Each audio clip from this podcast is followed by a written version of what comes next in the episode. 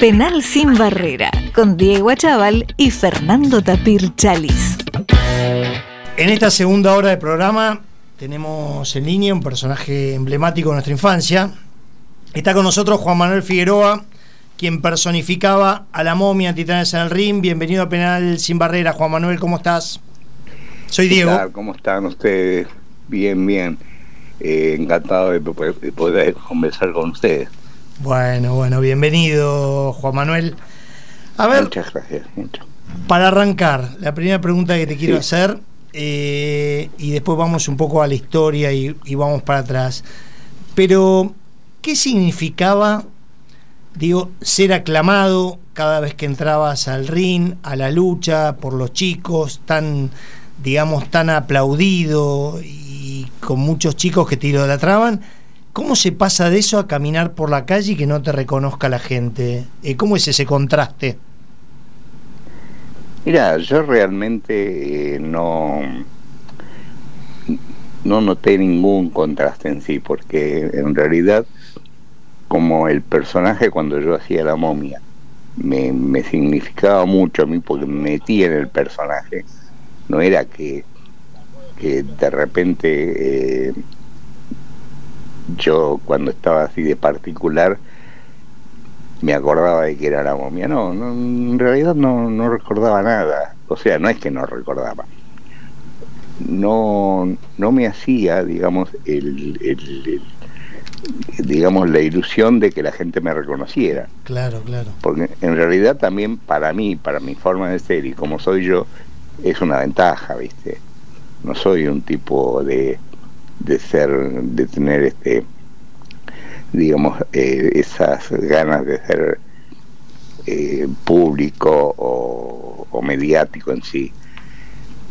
Pero sí, aparte realmente cuando uno se, se pone en el personaje, yo me te digo que en ese momento yo no era Juan Figueroa, era la momia. Era la momia. y no, sí, sí, sí.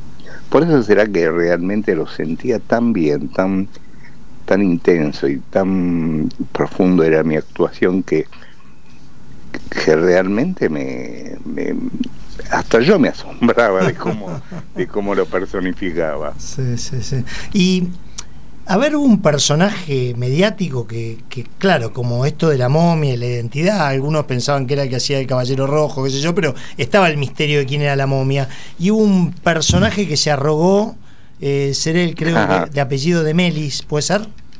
Sí, sí, sí, sí, me acuerdo, me acuerdo muy bien.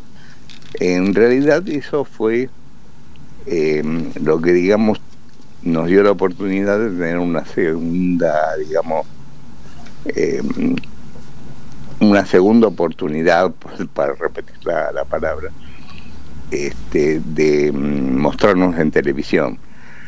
¿Por qué? Porque este personaje estaba hablando de que era la momia en un personaje que no recuerdo cómo se llamaba. Oscar de Melis, ¿no? Eh, Corríjame. No, no, no. Ah. El, programa que hacía a la ah, noche. Perfecto, sí. Lo estaba y estaba diciendo que era la momia, que bueno, que todo lo había inventado él.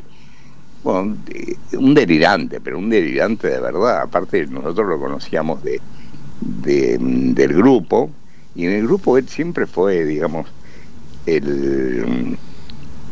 No era ni segundo, era el secretario de Martín, pero secretario en el en la oficina, en, digamos, en la empresa donde estaba las oficinas de tales y que preparaba, digamos, el café, que iba a hacer algún delivery de, de, comida para para el, para para Martín. Y bueno, y se le dio porque de empezar a decir que era momia, que era momia, y un día en un programa de Real que él estaba, digamos, eh, diciendo que era la momia, me llama Paulina y me pregunta si estaba mirando el programa. Le digo, no, la verdad que no. Bueno, mira, y lo vi. Y después me vuelve a llamar y me dice, escúchame, yo hablé con la producción del programa de Real y le dije que mañana iba a ir con la verdadera momia y que, iba a sacarte la máscara ahí delante de todo. ¿A vos qué te parece? Me consulta ella. Y yo le digo, bueno, mira, Paulina, me parece bien, porque realmente, si bien no está bien deschavar el personaje, que este tonto hiciera de, de ceder a de, luchador que no sabía ni, ni, ni, correr, honestamente, ¿no? La verdad, la verdad, no, no es por denostarlo ni por, no, no, no, por supuesto. que haya algún alguna bronca especial contra él. Y así, era, la verdad. Imagínate que nuestro de sobrenombre se le decía ahí Cocoliche. Sí, sí, sí, ya, ya por el sobrenombre te das cuenta de que hoy de cómo son los grupos de gente en un camarín, bueno, y éramos todos muchachos así muy jocosos y, y bueno, que cuando estábamos mucho tiempo en un lugar tratábamos de divertirnos. bueno, y ahí, Cocoliche sería una especie de mamarracho, ¿no? sí, algo así. claro, sí, exactamente. bueno, evidentemente al otro día fuimos, ya, yo le comento a Paulina, diga, mira Paulina, y después nos llevamos uno de los muchachos para que esto tenga más fuerza y más consistencia de los personajes que, que eran clásicos de Titanic, como un Tufi Meme, un mercenario Joe, el, el Julio César, que estuvo ahí ah, me parece barro, vos tenés forma de comunicarte con él. Sí, yo lo llamo y lo cito en el lugar. Bueno, hicimos eso, fuimos, y bueno, y ahí fue que em, a partir de eso, Real nos consiguió como un, un espacio en la tele. En eso era en el año, a ver, te digo, 97, 98, no recuerdo bien, bien, bien bueno, ah, pero igual, imagínate el cachivache este lo que era, que estando ahí nosotros, Paulina ya me había sacado la máscara y todo lo demás, y Real, viste, con su sorna de siempre, dice, dice, bueno, esta es la momia, el nombre, y yo le digo mi nombre, dice, Demetri no es. bueno, entonces dice, bueno, em, evidentemente no es Demetri, y en el aire le dicen, y de Mary está el teléfono. O sea, el tipo era tan cara dura, pero tan, tan loco estaba, que habló por teléfono. Sí, sí, sin ningún sustento. sí, sí, cero sustento. Los argumentos eran malísimos, malísimos. No, no, no, no, no. No, aparte, aparte de escuchar, quería, quería tener aire. porque yo me reía de, de, del momento en sí, de la situación, porque decía, sí, no, yo a Juancito lo quiero mucho por mí, sí, sí, sí, lo quiero mucho, pero era así el indio Guzarcó, hizo el olímpico, sí, evidentemente lo hice, pero la momia era el personaje, digamos, principal que hacía. Bueno, y ahí pasó, después volvimos con una remake en el año 2001, tuvo bastante bueno, pero tuvimos mala suerte con la productora que nos había contratado que no cumplía con, con una gente que, que, mm, que era acompañante y esta gente que era acompañante como a la empresa eh, digamos la productora no les pagaba y le mandaron una carta de documento al canal. El canal nada que ver el canal no, sé automáticamente el canal levantó la tira Juan Manuel. Pero iba muy, iba muy bien el programa. ¿eh? ¿Vos crees que hoy funcionaría con toda la cosa moderna, internet, el zapping, que la gente no se queda en un canal, con todo el WhatsApp? ¿Vos crees que funcionaría? Mira, tengo mis dudas, tengo mis dudas. Si bien nosotros, no te olvides que corrimos con una ventaja tremenda en esa época. Incluso hasta el, en el 2001, que fue, digamos, la remake, como te digo yo, eh, andábamos bien, andábamos bien, aparte nos veían los los antiguos chicos que eran grandes ya y les hacían ver a sus hijos o a sus sobrinos o al, digamos al público de, edad. Entonces muy rápido tuvimos un buen puntaje en, en este en la tele. Y pero hoy en día como decís vos viste, habiendo tantas cosas que los pibes, y es más, yo creo que los chicos ven bastante poca televisión. Sí, muy poca. digamos, muy poca. Eh, los canales, digamos, de aire casi no, no sé si los miran mucho. Así que no, no, ya te digo, lo que pasa es que tendríamos que hacer una cosa muy bien hecha, muy bien hecha, a nivel de lo que era Titanes de aquel momento, pero con personajes, los, los históricos estaría bueno, pero meterle un par, un par de personajes, digamos, eh, que vayan con la actualidad. Una cosa, vos que venís de la lucha libre y la lucha grecorromana, que representabas a, Vélez, que fuiste campeón argentino, ¿cuál de todos los personajes que hiciste, porque bueno, Olímpico, el Logo, entre otros, el androide, cuál te costaba menos, cuál te daba menos laburo y cuál era el que más trabajo te daba? Mira, ya te digo, la momia no me costaba porque era como que me yo me, me personificaba y era como, como iba sola, la momia iba sola, iba, salía la momia, me ponía en clima, aunque parezca mentira, el tema de, del personaje. Yo no sé si ustedes se acuerdan que era un tema medio medio tenebroso. Sí, tenebroso, la momia, el claro, sí, sí, sí, Claro. Entonces eso te pone en clima. Y no me costaba nada, aparte el esfuerzo no era no es grande el esfuerzo físico nada lo que pasa es que era una, era una actuación más que nada sí sí total pero después de los otros no porque cualquier personaje que haya hecho como el olímpico Dince o el indio Cutralco al lado de que de la exigencia de un combate de lucha olímpica era nada, ¿viste? Era como para, para Messi hacer jueguito. claro, claro. Eh, sí, a veces eh, costaba el hecho de que de tener el timing ese de que cuando tiene que reaccionar el, el personaje que, que, hace de bueno, por decir algo así, cuando el malo este, ya se excede en el castigo, ¿me entendés? Entonces vos tenés que reaccionar, porque si no los chicos dice, ah, este no reacciona, no, no lo oriento más.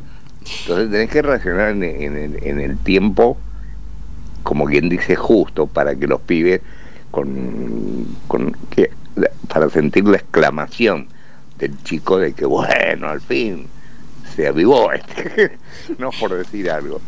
Juan Manuel. ¿Sí? ¿Qué tal, Juan Manuel Pía te saluda? Hablando de personajes, quiero saber cómo es que entraste a Titanes en el ring. O sea, ¿había un casting? ¿Cómo surge esto de que a vos te adjudiquen el personaje de la momia y no otro? Mira, es, fue toda una cuestión de azar, de suerte, de, de, casualidades. Eh, Martín había contratado a un compañero nuestro de, de Vélez, de lucha, Agustín Torrubia, que para que hiciera el príncipe de Nápoles, pero le estaban dando clases, digamos, le estaba aprendiendo a hacer catch, pero en la carpa que Martín estaba, tenía en Mar del Plata, porque fue en temporada de verano, y había una carpa, y para la temporada siguiente iba a salir el príncipe de Nápoles, porque había cerrado Martín con un con una con unos fideos, Nápoles, no me acuerdo bien cómo era la empresa. Y este chico lo lo estaban preparando para hacer catch porque era de lucha olímpica. Y un día con el, el, el, que fue el Pibe 10 o David el Pastor y el Ejecutivo, que éramos del equipo de BT de lucha olímpica, fuimos a la carpa a saludarlo y a, y a verlo, porque no eso fue un domingo, porque el domingo a la noche nos veníamos para Buenos Aires.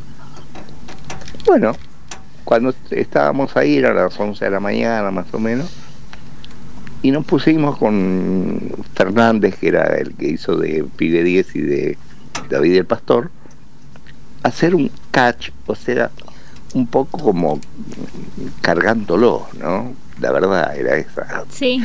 Y bueno, mientras estábamos haciendo eso, de repente miramos a un costado y estaba Martín apoyado con los codos en el piso del río.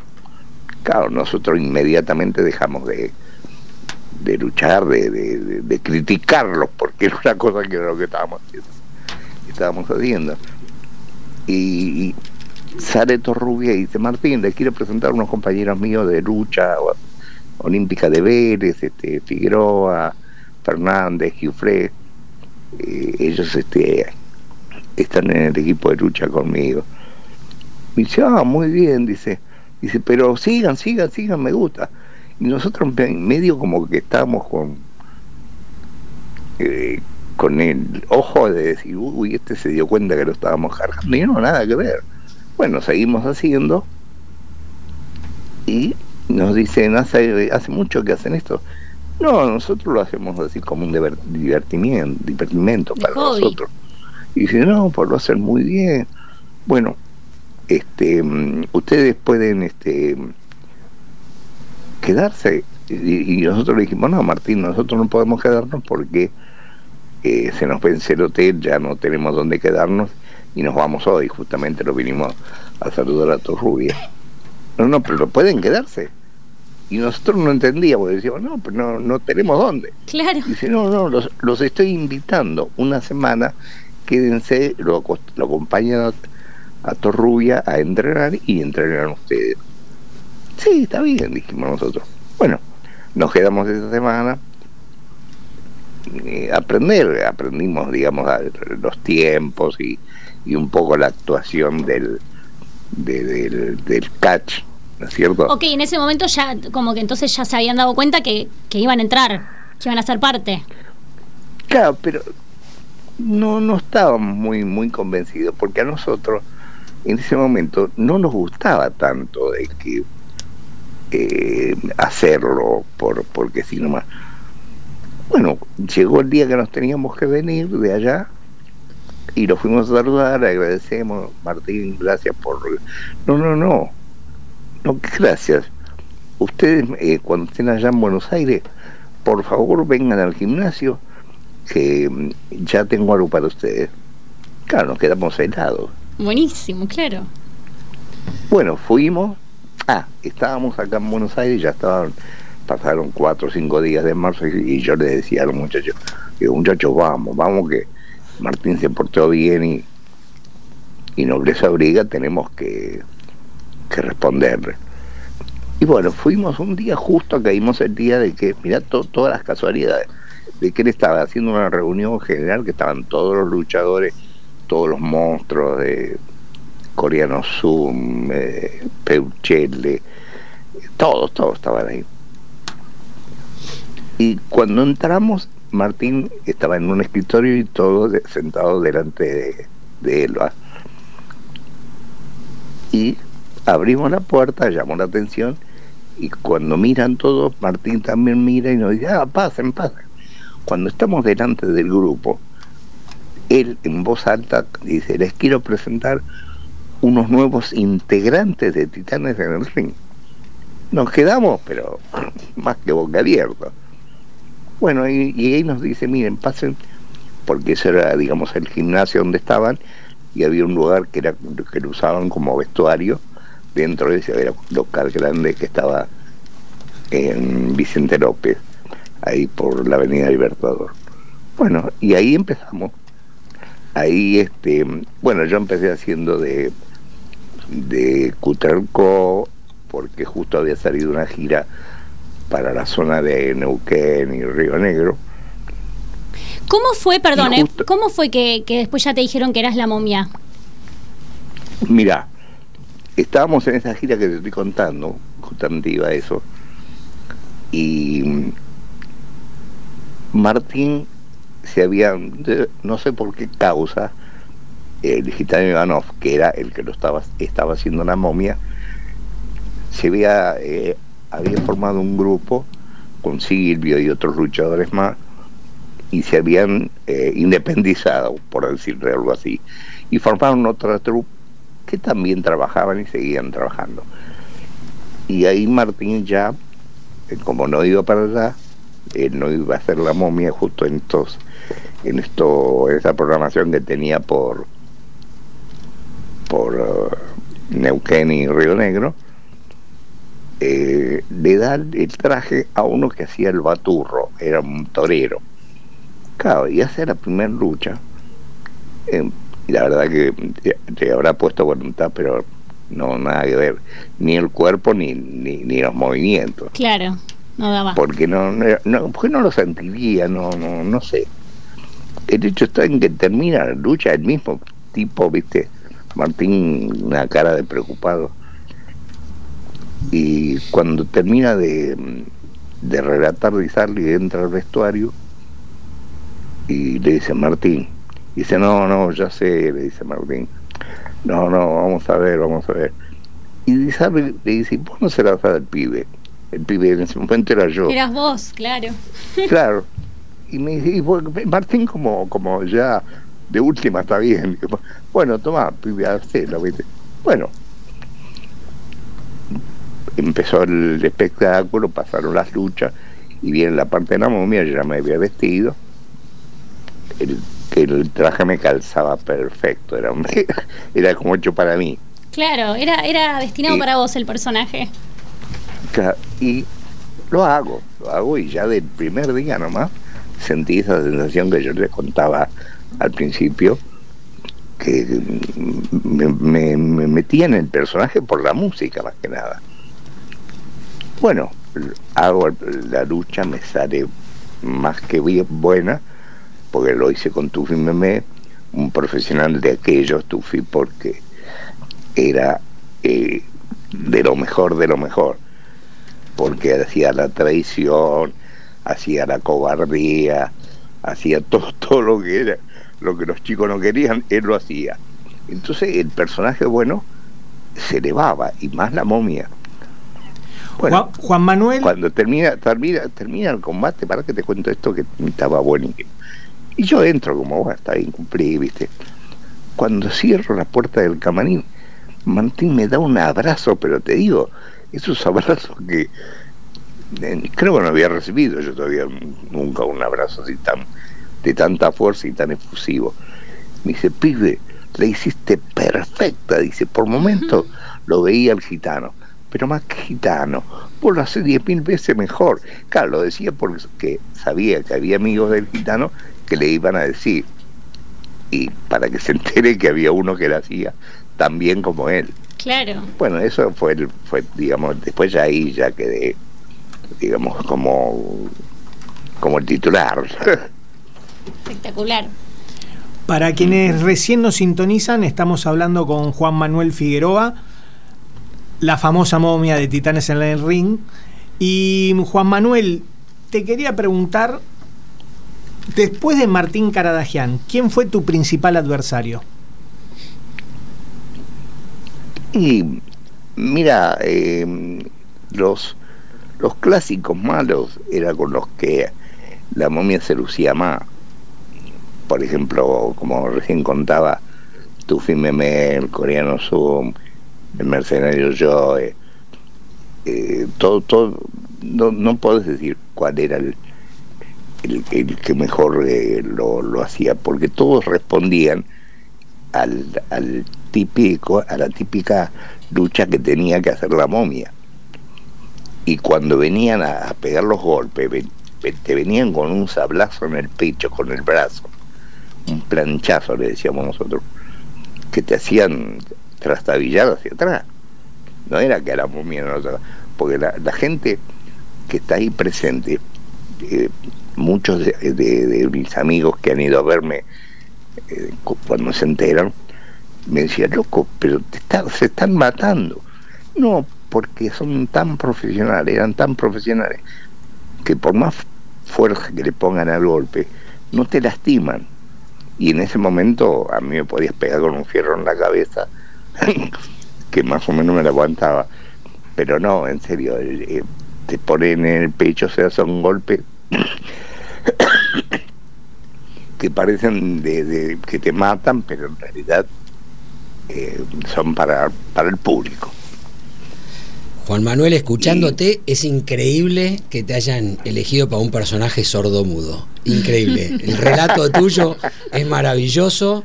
Nos llevaste este, luz a un montón de, de cosas que ignorábamos de, de nuestra infancia. Realmente no- nos dieron muchísimas alegrías este, ahí lo- los, los personajes que ustedes interpretaban en Titanes en el Ring. La verdad que un agradecido te de, haber no, sido porque- de, de la niñez que pudo disfrutarlos. Ah, qué, qué buenas estas palabras, loco. Me, me, me emocionan. Sí, eran, eh, eran los domingos que estaba Titanes al ring y después nuestro queridísimo Carlito Balá. Era un domingo, el domingo era un lujo la televisión. Sí, sí, sí, sí.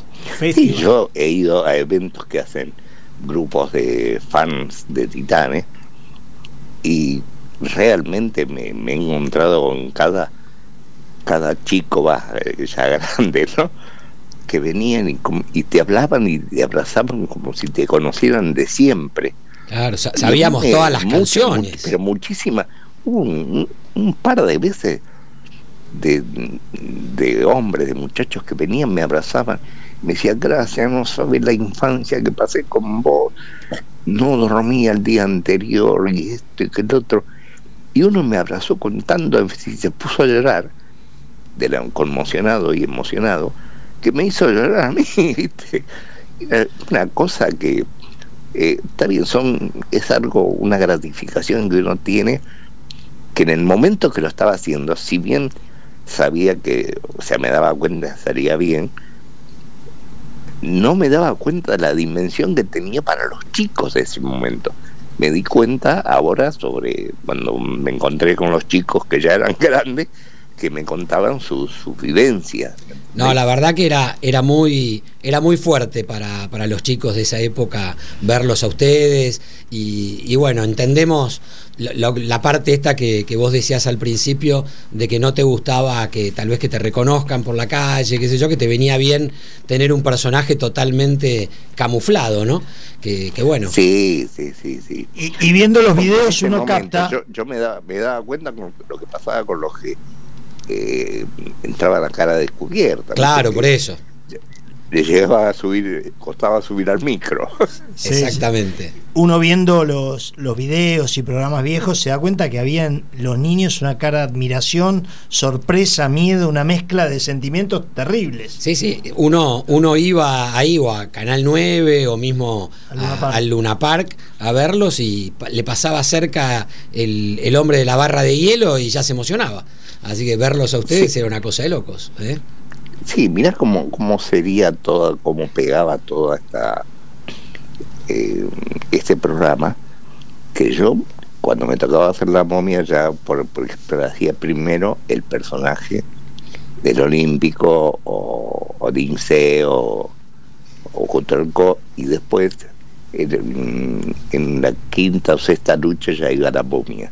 La momia era como la final siempre la hacía Martín, ¿no? Pero la momia era la anterior. Y yo este me, vestía y salía por los pasillos del canal ya personificado en la momia, ¿viste? Ni hablaba con mis compañeros, imagínate que la gente que andaba por ahí tampoco hablaba y yo ya iba eh, metido en el personaje de la momia. Pero caminabas normal, ¿no? Y- Por los pasillos. Sí, no, no, o, no, o ibas no, lento no, como la cuando momia. Salía, cuando salía del camarín, ya se, no podía eh, caminar normal.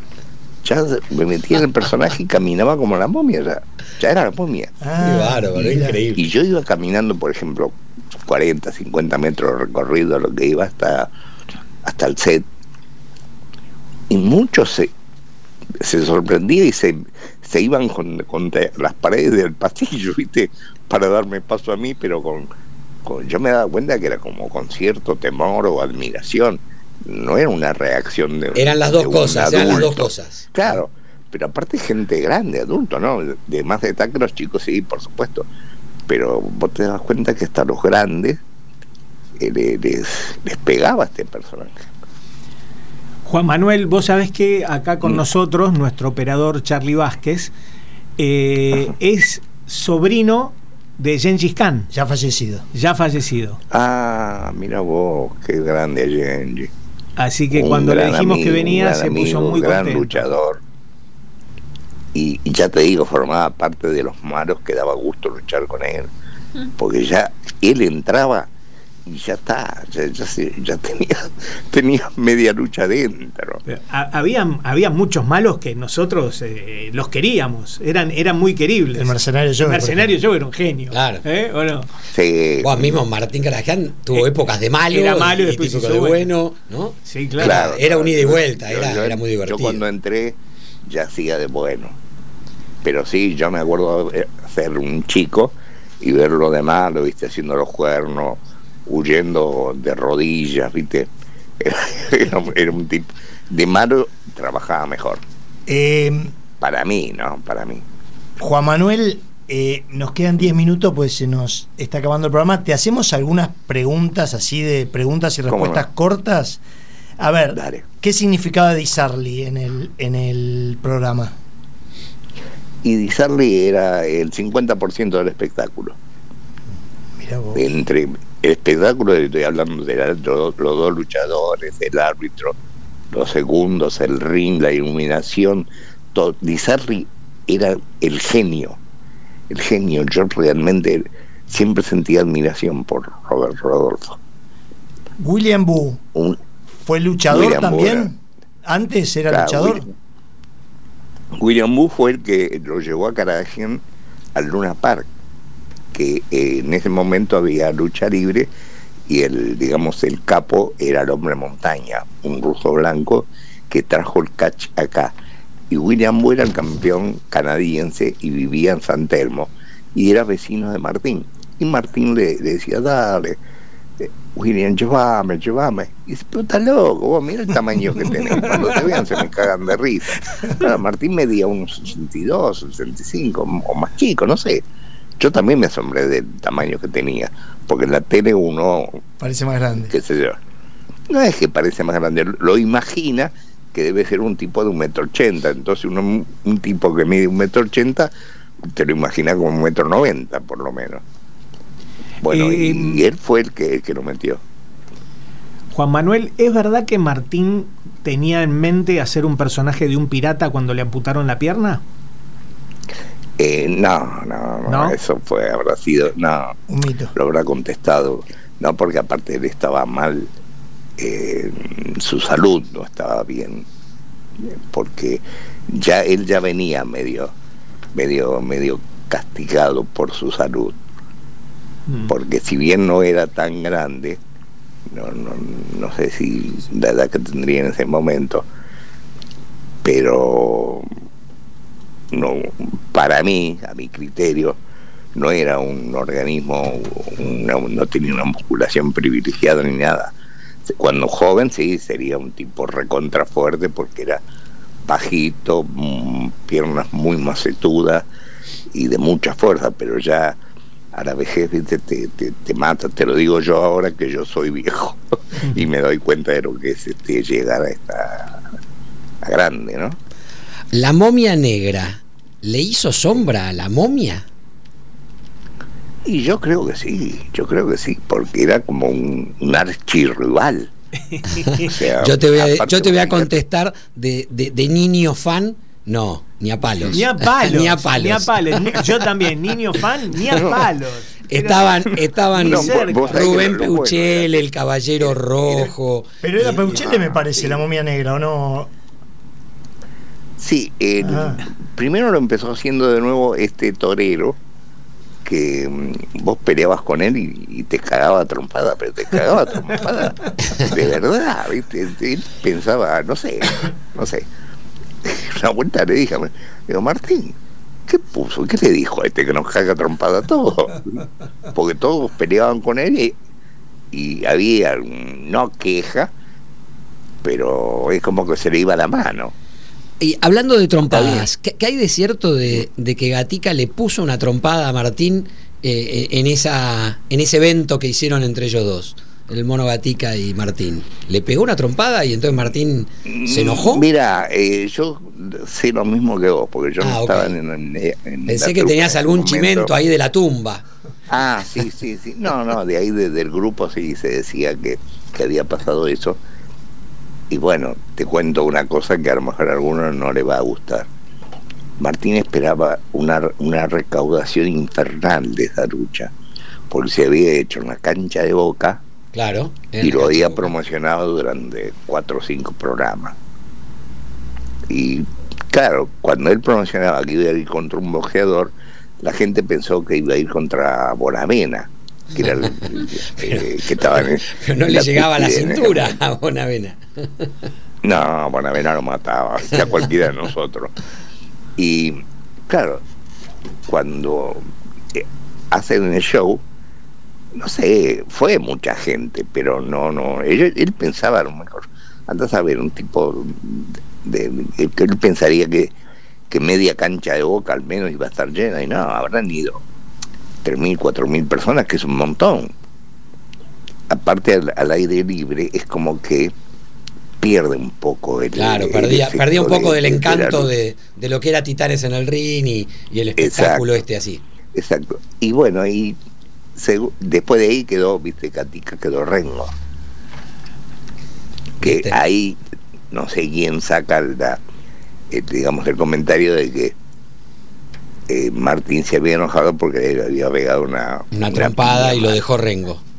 No, Gatica en ese momento, por más que te pegue, únicamente que te pegue en la cara, como estaba, no, no, no te iba a lastimar mucho, nada.